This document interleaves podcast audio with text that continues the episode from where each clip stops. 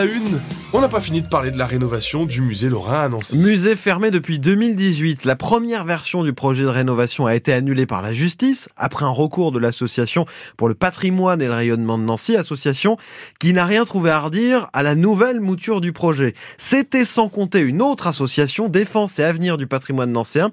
Elle dépose deux recours gracieux, notamment contre la construction euh, en verre qui est prévue dans la cour du musée.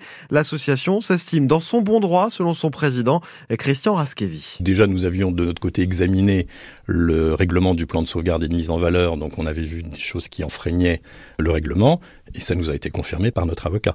Et autre chose, on a l'association Site et Monuments, hein, qui est la plus vieille, la première association de loi 1901, la plus vieille association de défense du patrimoine, qui nous a rejoint, qui a déposé également les mêmes recours, ce qui prouve la légitimité de nos recours et le, fait que bah, nous sommes dans notre bon droit, enfin que nous notre combat est, légitime. Mais vous l'avez sollicité, cette association? Oui, bien sûr, oui, tout à fait. Nous avons sollicité son président et il a accepté de nous rejoindre. On est prêt à aller jusqu'au recours contentieux. Après, ça se décide à plusieurs, euh, on, en discutera et puis tout dépendra euh, évidemment de la réponse que nous fera la mairie. La balle est dans le camp de la mairie, si je puis dire. On leur tend en quelque sorte une perche pour sortir de ce dossier par le haut de... Voilà. Christian Raskevi, président de l'association Défense et Avenir du patrimoine nancéen, au micro France Bleu Lorraine d'Isabelle Baudrier. La ville et la préfecture de région doivent rendre une réponse euh, sur ces recours avant la fin du mois de mars. La réouverture du musée n'est pas prévue avant fin 2029.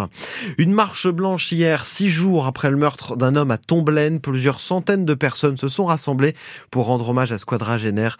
Un suspect a été placé en détention ce week-end, mis en examen pour assassinat. La jeune Lucie a été retrouvée dans la Meuse. L'adolescente de 16 ans était portée disparue depuis le 4 février dernier. La justice avait ouvert une enquête. C'était en fait une fugue. Lucie a été retrouvée cachée dans un appartement près de Ligny-en-Barrois pendant le week-end, selon le parquet de Bar-le-Duc. Une grève se termine à la SNCF, une autre pourrait commencer. Après les contrôleurs dont le mouvement s'est achevé hier, ce sont les aiguilleurs qui pourraient débrayer le week-end prochain. Sudrail a déposé un préavis de grève pour vendredi et samedi. Cyril Ardo, les revendications sont sensiblement les mêmes. Le syndicat réclame une augmentation de 300 euros par mois, des recrutements massifs et l'amélioration des conditions de travail. Sudrail évoque une grève pour l'intérêt collectif car selon ses représentants, on supprime aujourd'hui des trains par manque notamment d'aiguilleurs. Sudrail dénonce aussi sur son compte X, anciennement Twitter, l'absence de mesures prises par la SNCF pour éviter un nouveau conflit social et déplore n'avoir eu aucun contact avec la direction depuis le dépôt du préavis de grève fin janvier. Pour le moment, il est encore trop tôt pour dire si le mouvement sera massif et même si le préavis sera maintenu. La SNCF poursuit les négociations avec les différents syndicats, a assuré la semaine dernière le patron de SNCF Voyageurs, Christophe Aniché. Reste qu'une grève à ce moment-là serait particulièrement contraignante pour les usagers puisque les trois zones seront en vacances ce week-end. Et ce week-end, 150 000 voyageurs sur un million n'ont pas pu prendre le train, indique la SNCF. Alors comprenez-vous les syndicats en cas de nouveau, nouveau mouvement de grève le week-end prochain. Vous avez la parole au 03 83 36 20 20.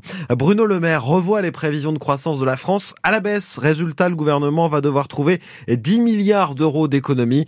Le ministre de l'économie promet qu'il n'y aura pas d'augmentation d'impôts. Les Vosges accueillent près de 500 mineurs isolés. Des enfants principalement d'Afrique subsaharienne qui arrivent en France et sont accompagnés par le conseil départemental. À Montureux-sur-Saône, le foyer Adélie accueille une quarantaine de jeunes et leur intégration à Montureux est une réussite. Guylaine Jandel-Jean-Pierre est responsable de l'accueil des mineurs non accompagnés depuis 2015 au Conseil départemental des Vosges. Bah, le contexte n'est pas forcément euh, facile. On peut avoir des levées de boucliers dans certains territoires. Le meilleur exemple, c'est l'arrivée des MNA à Montureux-sur-Saône. La population s'est rapidement rendue compte que c'était des jeunes comme les autres, hein, qu'ils ne posaient aucun problème euh, d'incivilité ou de violence. Et il y a eu un véritable retournement de situation avec un accueil par la population qui est assez remarquable, avec euh, des associations aussi qui les ont accueillis. On a de nombreux clubs de sport qui sont très heureux de les avoir. Dans les établissements scolaires ou au sein des entreprises qui euh, prennent ces jeunes en alternance, très souvent ce sont des locomotives et des exemples de courage, de volonté, de travail.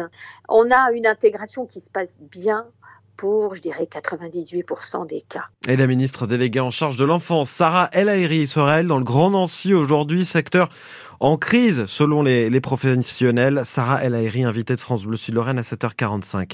Une médaille de bronze dans les bagages du Vosgien Fabien Claude. Les championnats du monde de biathlon se sont terminés hier en République tchèque. Le bronze sur le relais. Fabien Claude a pris hier la cinquième place de la Mastart, la dernière course des championnats.